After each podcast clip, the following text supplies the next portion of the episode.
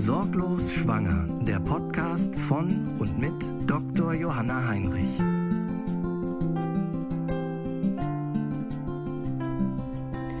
Hallo und herzlich willkommen zum Sorglos Schwanger Podcast. Der Podcast, der Sie in Ihrer gesamten Schwangerschaft, Geburt und Wochenbett begleitet. Wöchentlich kläre ich Sie zu allen medizinischen Themen rund um Schwangerschaft, Geburt und Wochenbett auf. So werden wir gemeinsam Ihre Sorgen und Ängste abbauen, damit Sie Ihre Schwangerschaft sorglos genießen können. Heute stelle ich Ihnen Folge 1 von meiner Reihe Geburtsmodi vor. In dieser Reihe möchte ich Ihnen alle Varianten der verschiedenen Geburtsmöglichkeiten vorstellen. Wir beginnen mit der natürlichen vaginalen Geburt, dem sogenannten Spontanpathos. Nächste Woche werden wir uns dann mit der Sauglocke beschäftigen. Und hier schon einmal vorab, keine Sorge, ich werde Sie mit wichtigen und relevanten medizinischen Informationen versorgen. Ich werde auf gar keinen Fall über irgendwelche Horrorgeburten berichten. Denn wenn man sein Handwerk der Sauglocke beherrscht, dann ist dieser Entbindungsmodus sehr elegant und sehr schön. Abschließend wird es um den Kaiserschnitt gehen, wobei es dabei sowohl um einen geplanten Wunschkaiserschnitt gehen wird, als auch um den nicht geplanten Kaiserschnitt. Insbesondere möchte ich auf die verschiedenen Gründe eingehen, warum viele Frauen sich einen Kaiserschnitt wünschen und warum der Wunschkaiserschnitt nicht unbedingt für diese Gründe der richtige Entbindungsmodus ist. Das aber nur als kleiner Teaser. In den nächsten Wochen dazu mehr. Bevor wir heute mit dem Thema natürliche vaginale Geburt oder auch Spontanpathos genannt beginnen, möchte ich vorab noch ein paar Worte loswerden, die mir persönlich auf dem Herzen liegen. Mir ist dieses Thema der verschiedenen Geburtsvarianten unglaublich wichtig, da es so viele verschiedene Stimmen und Meinungen hinsichtlich der verschiedenen Entbindungsmöglichkeiten gibt und eben viele Schwangere dadurch einfach nur noch verunsichert und voller Angst sind. Letzten Endes, und das möchte ich direkt auch am Anfang betonen, ist es einzig und allein Ihre Entscheidung, wie Sie entbinden möchten. Und damit ist vor allem die Frage, möchte ich natürlich vaginal entbinden oder eben doch per Kaiserschnitt gemeint. Denn solange es keine medizinischen Einwände gibt, können Sie das für sich entscheiden. Natürlich können Sie auch mit Ihrem Mann oder Ihrer Schwester, der Mutter oder der besten Freundin darüber austauschen, aber nochmal, es ist Ihre Entscheidung. Angenommen, Ihr Mann will unbedingt, dass Sie einen Kaiserschnitt haben, damit zum Beispiel Ihre Scheide nicht durch die Geburt ausleiert. Und entschuldigen Sie bitte an dieser Stelle die Wortwahl, aber so habe ich es eben schon häufig von dem einen oder anderen Ehemann gehört. Dann ist das schön und gut, dass Ihr Mann das will und dann kann er das auch gerne äußern. Aber wenn ein Kaiserschnitt sich für Sie nicht richtig anfühlt, dann entbinden Sie bitte gegen den Willen Ihres Mannes vaginal. Denn schließlich ist es Ihr Körper und damit einzig und allein auch Ihre Entscheidung, wie Sie entbinden möchten. Das gleiche gilt auch für den Wunschkaiserschnitt. Wenn Sie für sich nach Abwägen aller Vor- und Nachteile entschieden haben, dass Sie einen geplanten Kaiserschnitt möchten, dann ist auch das ihr gutes Recht. Egal, was dann die Schwiegermutter oder die Wurstwarenfachverkäuferin dazu sagt. Wenn Sie meinen, dass einzig und allein ein Wunschkaiserschnitt der für Sie richtige Geburtsmodus ist, dann lassen Sie sich bitte nicht ein schlechtes Gewissen von radikalen Ökomuttis einreden. Halten Sie sich dann bitte auch von Foren fern, in denen genau das verteufelt wird und man behauptet, dass Ihr Kind schwerster Allergiker wird und sich niemals im Leben durchsetzen wird können, nur weil Ihr Kind niemals Wehen erlebt hat. Wenn es sich für Sie richtig anfühlt, spontan im Delfinbecken zu entbinden, denn ja, auch das möchten einige Frauen, dann tun Sie das doch bitte. Dann zwar auch mit dem Wissen über mögliche Komplikationen und Risiken, aber wenn Sie sich eben gut informiert haben und sich derer bewusst sind und sich nach dem Abwägen der Vor- und Nachteile eben dennoch dafür entscheiden, dann ist auch das Ihr gutes Recht. Auch meine Meinung tut nichts zur Sache. Ich berate Sie zwar auch gerne persönlich, dazu dann gerne mehr in meinem Kurs Sorglos Schwanger, allerdings können nur Sie allein die für Sie richtige Entscheidung treffen. Deshalb soll es in dieser Podcast-Reihe das Ziel sein, Sie über alle Optionen ausreichend aufzuklären, sodass Sie für sich dann die richtige Wahl treffen können. Nun wollen wir aber endlich mal loslegen. Beginnen wir nun also heute mit dem Spontanpathos.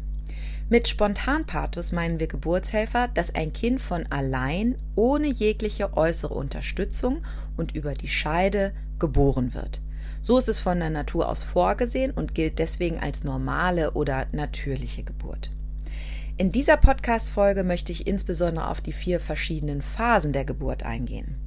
Dazu gehört die Latenzphase, die Eröffnungsphase, die Austreibungsperiode und die Plazentaperiode.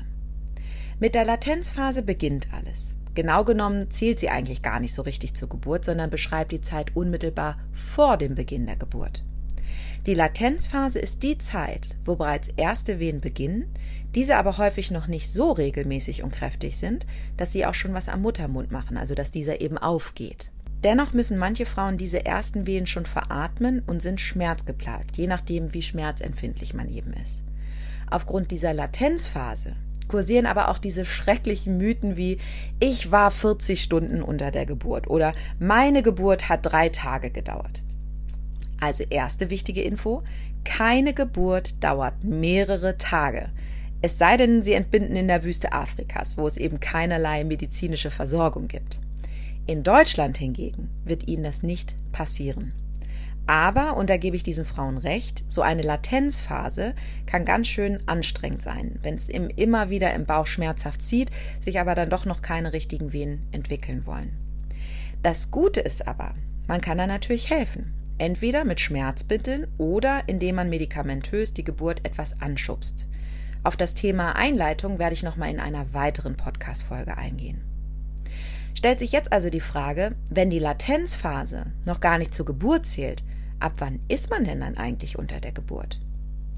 Eine Frau befindet sich unter der Geburt, wenn sie regelmäßige, alle drei bis fünf Minuten sich wiederholende, kräftige Wehen hat, die den Muttermund bereits eröffnen. Diese Phase nennt man dann Eröffnungsphase. In den Wehen muss die Schwangere typischerweise die Wehen veratmen und sich auch vollständig dann auf die Wehe konzentrieren. Während so einer Wehe ist es dann zum Beispiel nicht möglich, ein Gespräch zu führen. Erst wieder, nachdem die Wehe abgeflacht ist und der Schmerz komplett abgeklungen ist, kann sich die Schwangere dann wieder auf etwas anderes konzentrieren.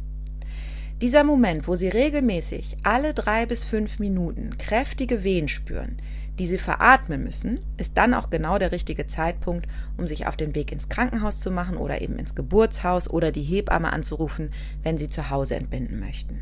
Die Eröffnungsperiode ist also durch regelmäßige, alle drei bis fünfminütige, kräftige Wehen und stetiges Eröffnen des Muttermundes charakterisiert. Wenn Sie Ihr erstes Kind bekommen, ist es normal, wenn sich pro Stunde der Muttermund circa ein Zentimeter eröffnet. Das heißt, dass die Eröffnungsperiode bei einer Erstgebärenden ungefähr zehn Stunden dauert. Insgesamt beträgt die Dauer einer normalen Geburt eines ersten Kindes also etwa 12 bis 14 Stunden. Bei einer Zweitgebärenden kann man davon ausgehen, dass die Zeit sich ungefähr halbiert, also die Geburt so ungefähr sieben Stunden dauert. Generell kann man sagen, dass je mehr Kinder man bekommen hat, es dann auch deutlich leichter und schneller geht. Aber ganz wichtig, wir sind keine Maschinen. Die eine ist eben ein bisschen schneller und die andere braucht ein bisschen länger. Die Eröffnungsperiode beginnt also bei regelmäßiger schmerzhafter Wehentätigkeit und sich langsam eröffnen Muttermund und sie endet, wenn der Muttermund sich vollständig eröffnet hat. Das ist bei 10 cm eröffneten Muttermund der Fall. Sobald eine Frau einen vollständig eröffneten Muttermund hat, endet also die Eröffnungsperiode und es schließt sich die Austreibungsperiode an. Die Austreibungsperiode beginnt also mit dem 10 cm eröffneten Muttermund und sie endet mit der Geburt des Kindes. Ziel der Austreibungsperiode ist es, dass das kindliche Köpfchen immer weiter in den Geburtskanal rutscht. Je tiefer das Köpfchen in die Scheide eintritt, desto mehr entwickelt sich dann auch ein reflexartiger Pressdrang. Dieser Pressdrang fühlt sich ähnlich an wie der Drang auf die Toilette zu müssen, da der Kopf des Kindes auf den Darm drückt. Ist der Kopf dann schon fest im Becken und der Pressdrang nimmt zu, beginnt die Pressphase. Mit Hilfe ihrer Bauchmuskulatur wird wehensynchron, also gleichzeitig mit der Wehe, das Kind durch das mütterliche Becken gepresst. Wenn Sie nicht Ihr fünftes Kind bekommen, dann geschieht das leider nicht in nur einer Wehe. Zentimeter für Zentimeter und Wehe für Wehe tritt das Köpfchen tiefer. Wenn der Kopf schon tief ins Becken eingetreten ist, lohnt es sich durchaus, dass Sie ihn mal selbst tasten. Viele Frauen haben bei der Pressphase einen Punkt, an dem sie nicht mehr wollen und nicht mehr können. Ist ja auch verständlich, ist wahnsinnig anstrengend. Dann aber den Kopf des Kindes schon selbst in der Scheide tasten zu können, das ist ein riesiger Motivationsschub und ich kann Ihnen das nur empfehlen. Wenn der Kopf dann vollständig geboren ist, braucht es in der Regel nur noch eine Wehe, in der dann der restliche Körper des Kindes folgt. Die Länge der Austreibungsperiode ist auch wieder davon abhängig, ob Sie eine Erstgebärende oder eine Mehrgebärende sind. Insgesamt möchte man aber eine zu lange Austreibungsperiode vermeiden. Nach etwa drei Stunden vollständigen Muttermund sollte das Baby dann auch endlich mal geboren werden. Nicht nur, weil die Kräfte der werdenden Mama schwinden, sondern weil vor allem die Gebärmutter müde wird und damit das Risiko für Blutungen zunimmt. Denn wenn die Gebärmutter zu lange mit zu vielen Wehen beschäftigt war, kann es sein, dass sie sich eben zum Schluss gar nicht mehr zusammenziehen will, weil sie eben so ausgepowert ist. Wir sagen dazu Atonie, also ohne Tonus und ohne Tonus heißt Schlappi. Wenn die Gebärmutter schlapp ist, fängt es an zu bluten. Damit das Kind viel Sauerstoff und Nährstoffe bekommt, durchziehen die Gebärmutter viele große Gefäße. Kontrahiert sich die Gebärmutter nach der Geburt nicht, bleibt sie also schlapp, dann ziehen sich auch diese großen Gefäße nicht zusammen, wodurch es dann eben zu starken Blutungen kommen kann. Deshalb ist es so wichtig, dass die Länge der Austreibungsperiode gut im Blick gehalten wird, damit eben die Gebärmutter nicht zu müde wird und man eine Blutung vermeidet. Was ich abschließend zur Austreibungsperiode auch noch unbedingt klarstellen möchte, ist, dass die Austreibungsperiode nicht mit der Pressphase gleichzusetzen ist. Die Austreibungsperiode beginnt definitionsgemäß mit dem vollständig eröffneten Muttermund und endet mit der Geburt des Kindes. Die Pressphase sind eher die letzten 10 bis 20 Minuten der Austreibungsperiode. Bei Mehrgebärenden kann es auch weniger als fünf Minuten sein. Damit möchte ich aber nochmal verständlich machen, dass Sie auf gar keinen Fall drei Stunden pressen werden. Das hält ja kein Mensch aus. Nach dem anstrengenden Pressen ist die Belohnung da. Ihr Kind. Alle freuen sich. Mama, Papa, Hebamme und Gynäkologe natürlich auch. Das dürfen Sie jetzt erstmal genießen und sich freuen. Wichtig ist, dass das Kind direkt nach der Geburt mit warmen, trockenen Tüchern abgetrocknet wird, damit es eben nicht auskühlt. Also schön das nackte Baby auf ihre nackte warme Haut legen und mit trockenen Tüchern abdecken und warm kuscheln. Das nennt man dann Bonding. Wichtig ist vor allem auch, die nassen Haare schön zu bedecken, damit das Kind darüber nicht zu viel Wärme verliert. Zuletzt wird noch der Mutterkuchen, also die Plazenta, geboren. Es folgt also die vierte und letzte Phase, die Plazentaperiode. Nach der Geburt des Kindes wird nach dem Auspulsieren der Nabelschnur abgenabelt. Das kann auch gerne der frisch gebackene Papa machen, also wenn er denn möchte. Die Geburt der Plazenta ist nicht mehr schmerzhaft. Häufig bekommen die Frauen noch einmal eine letzte Wehe und dann drückt's noch mal ein letztes Mal, wie eben gerade zur Geburt des Kindes. Aber das ist im Vergleich zur Geburt des Kindes wirklich nur noch ein Klacks. Die Plazenta ist weich und tut deshalb auch nicht mehr weh, wenn sie dann geboren wird. Auch hier wird darauf geachtet, dass die Geburt der Plazenta nicht allzu lange rausgezögert wird, um eine mögliche Nachblutung zu vermeiden. Üblicherweise dauert die Plazentaperiode unter 30 Minuten. Abschließend wird geschaut, ob etwas in der Scheide, am Damm oder den Schamlippen verletzt wurde. Sollte das der Fall sein, wird dann in Lokalanästhesie oder wenn Sie vielleicht eine PDA hatten, dann auch in PDA genäht. Das soweit zum Ablauf einer normalen Geburt. Stellen Sie sich darauf ein, dass während der Geburt ein CTG läuft. Wenn die Herztöne gut sind, darf das CTG in der Eröffnungsperiode auch immer mal wieder abgemacht werden. Zur Austreibungsperiode allerdings sollte anhaltend ein CTG geschrieben werden, genauso auch wenn das CTG auffällige Herztöne zeigt. Solange es Ihnen und dem Baby gut geht und alles völlig unkompliziert verläuft, können Sie sämtliche Positionen einnehmen, wie Sie wollen. Also zum Beispiel sitzen, hocken, stehen, laufen, Seitenlage, Rückenlage, Vierfüßlerstand oder auch in die Wanne äh, oder auch Tools benutzen wie Bälle, Matten, Seile, was auch immer. Insgesamt sollten Sie sich mit allem wohlfühlen und Ihrer Hebamme oder Ihrem betreuenden Arzt mitteilen, wenn Sie sich etwas wünschen oder sich mit etwas nicht wohlfühlen. Sprechen Sie also unbedingt alles an, was Ihnen auf dem Herzen liegt und probieren Sie alles aus, was Ihnen gut tut. Nur so kann gewährleistet werden, dass man ganz individuell auf Sie eingehen wird und Sie ein schönes Geburtserlebnis erfahren. Sollten Sie zu diesem Thema der vaginalen natürlichen Geburt eine Frage haben, zögern Sie nicht, mir diese unter podcast.sorglos-schwanger.com zu stellen. Ich werde sie dann gerne in einen der nächsten Folgen für Sie beantworten.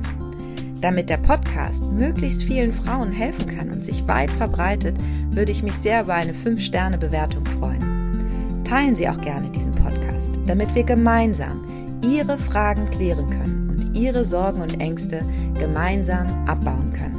Weitere Informationen zu mir und meinem Kurs Sorglos Schwanger finden Sie unter www.sorglos-schwanger.com. Ich freue mich auf Sie. Ihre Dr. Johanna Heinrich.